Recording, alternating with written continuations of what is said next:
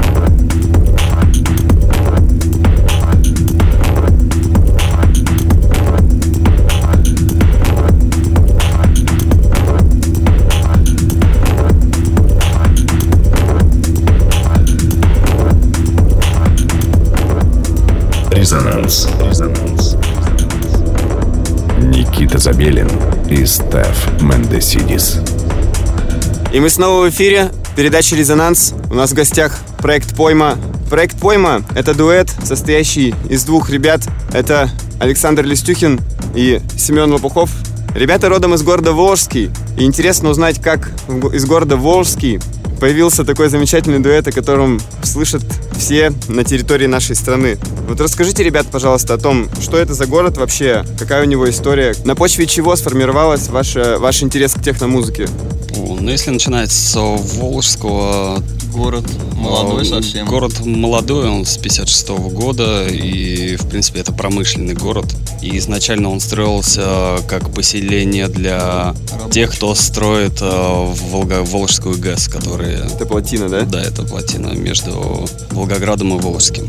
Позднее он просто разросся в город и стал таким промышленным. Куча заводов. А еще позднее мы там появились.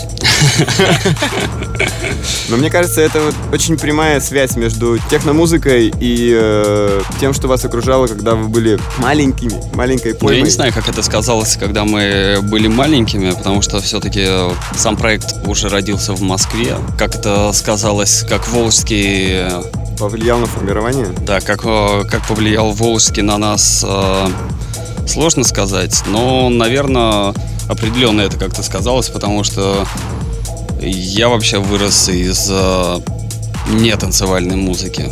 Первая музыка, которую я начал играть, это был black metal. О, о. Ну, а я наоборот, Prodigy тогда. А я наоборот не black metal. А я вырос, А Сема на танцульках. На танцульках. Мне кажется, вот это какая-то тенденция из глубинки России. Люди слушают black metal э, в возрасте пубертатном, как и я, собственно. И растут они в этих промышленных городах заводских, а Екатеринбург или Волжский в данном случае. Мне кажется, то, что это прямо влияет формирование вкуса и вообще представление о мире вокруг себя и его восприятие. Ну, естественно, естественно. Ну, тут еще такая история, что э, в 2000-х я бы не сказал, что вообще, в принципе, в Волжском была как-то развита клубная какая-то культура и, и танцевальная. Ну, кто-то слушал, возможно, но дальше это не уходило. А вот тоже black metal и вообще металл, рок, панк, хардкор. Этим Волжский очень славился. Да, он до сих пор. И до сих пор, в принципе, да. тоже. То есть там есть какие-то команды по-прежнему людей, которые... Да, да, до сих пор есть даже места, где э, двигаются эту тему. Ну и, в принципе, много групп из Волжского Да, там вышло сцена большая. А вы можете привести пример какие-нибудь пару имен? А, например, из хардкорщиков Колесо Дхармы или Break War. Круто. А вы познакомились уже там? Вы были знакомы еще с Волжском? Да, да, да. Ну, в Волжском, да, были э, знакомые, но, скажем так, плотно начали общаться уже, когда я жил в Москве, а Сема еще жил в Волжском. Он просто останавливался у меня, когда ездил по Work and Travel в Штаты, и на пару дней он всегда висел у меня. Ну, в Москве? общем, так, ну да. А как давно вы в Москве? Я уже лет 9, наверное. А музыка? А, Ну, собственно, я вообще при, приехал в Москву именно заниматься музыкой. У нас еще на тот момент у меня была группа другая. Электронная? Нет. Рок? Ну, ну, гитарная, да. Так вы же меня позвали, говорит. Семен, приезжай на нас завтра. Я и Не. приехал. Но Семен-то приехал по попозже, это было лет 7 назад. По обмену И мы его, собственно, нет, мы его вызвали, приезжай, будем делать. И Тра- Торфяники горели, помню, я приехал. Думаю, блин, отлично. Москва встретила. И э, вообще, как восприняла столица? Потому что все мы приезжие, и хочется нашим слушателям, которые сидят в, в городах других нашей страны, дать какое-то общее представление о том, то, что это вообще возможно сделать. Если у вас есть желание переехать в Москву, нужно просто вставать и ехать, на мой взгляд. А, Да, да. Да, Поначалу Это- никак. А какой смысл? Это такая Окей. история, знаешь, некоторые сп- спрашивают, вот, как мне это приехать в Москву, что мне сделать, с кем мне познакомиться, чтобы сразу там влиться в тусовку, это все бред. Ну, как э, мне кажется, ты просто берешь, приезжаешь, начинаешь жить, что-то делать, и на первое время там, я не знаю, ищешь работу, чем-то занимаешься, и спустя время ты просто оказываешься на своем месте.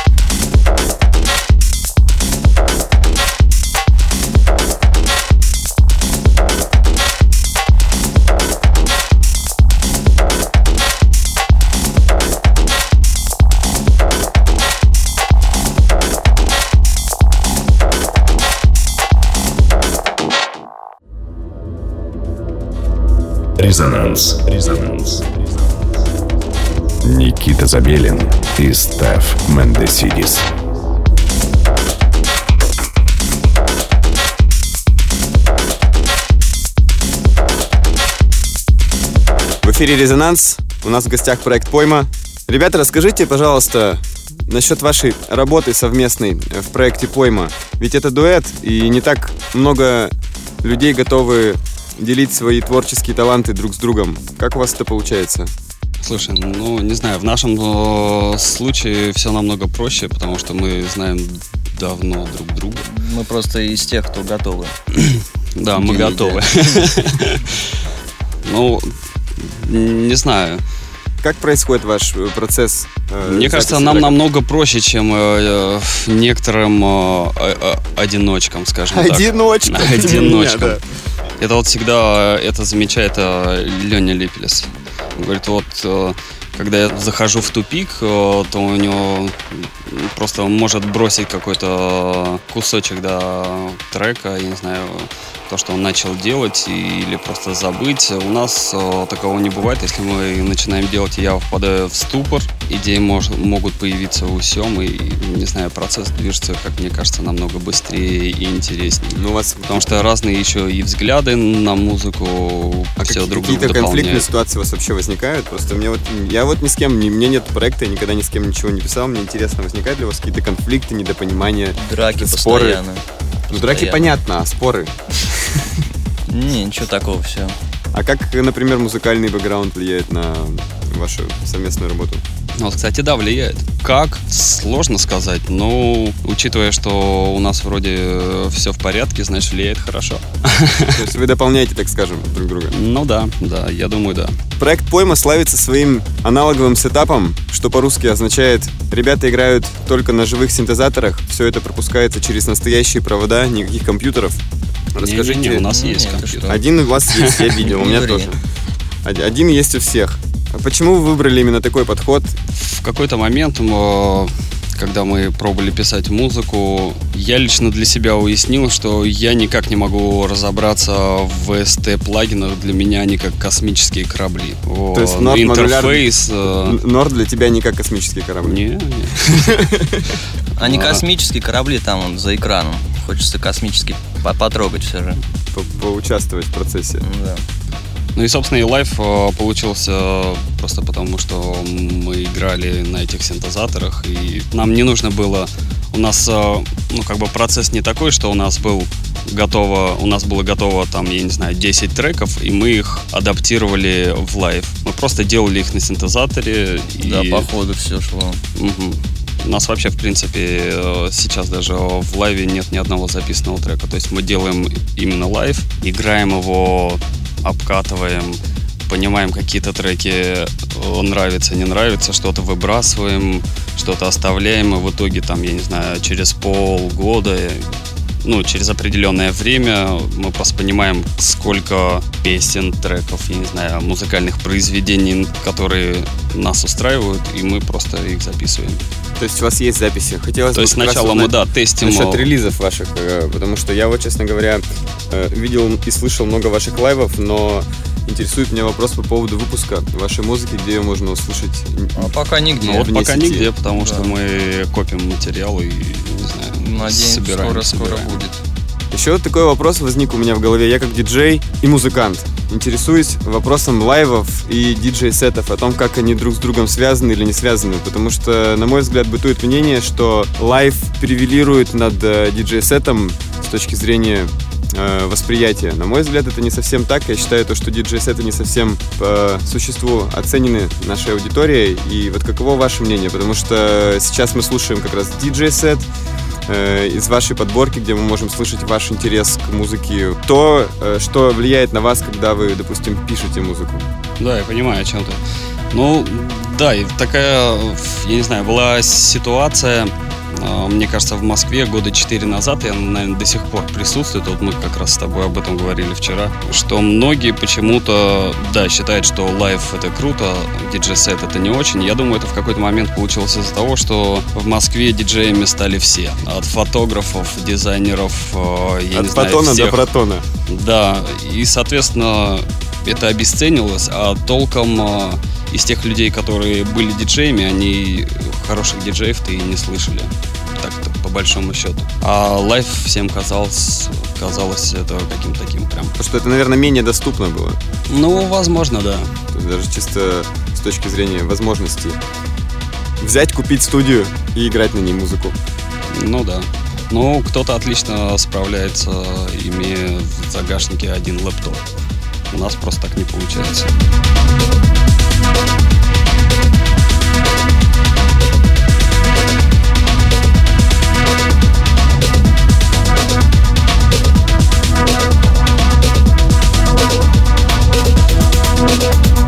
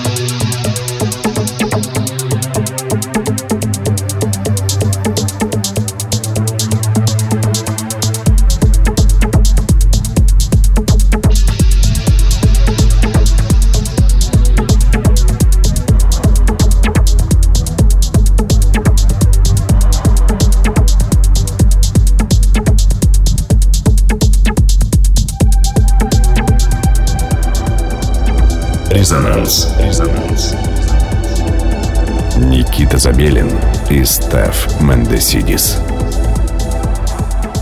Помимо фестиваля Outline на территории Российской Федерации происходит масса локальных ивентов, которые подходят под определение фестиваль. Буквально на позапрошлой неделе мы с ребятами ездили в Нижний Новгород и играли вместе на фестивале Water Dance. Было классно. Ребята как раз приехали туда играть не лайв, а диджей-сет. И именно тогда и родилась идея пригласить проект Пойма э, в радиоэфир передачи «Резонанс» именно с диджей-сетом. И вот сейчас он звучит для вас.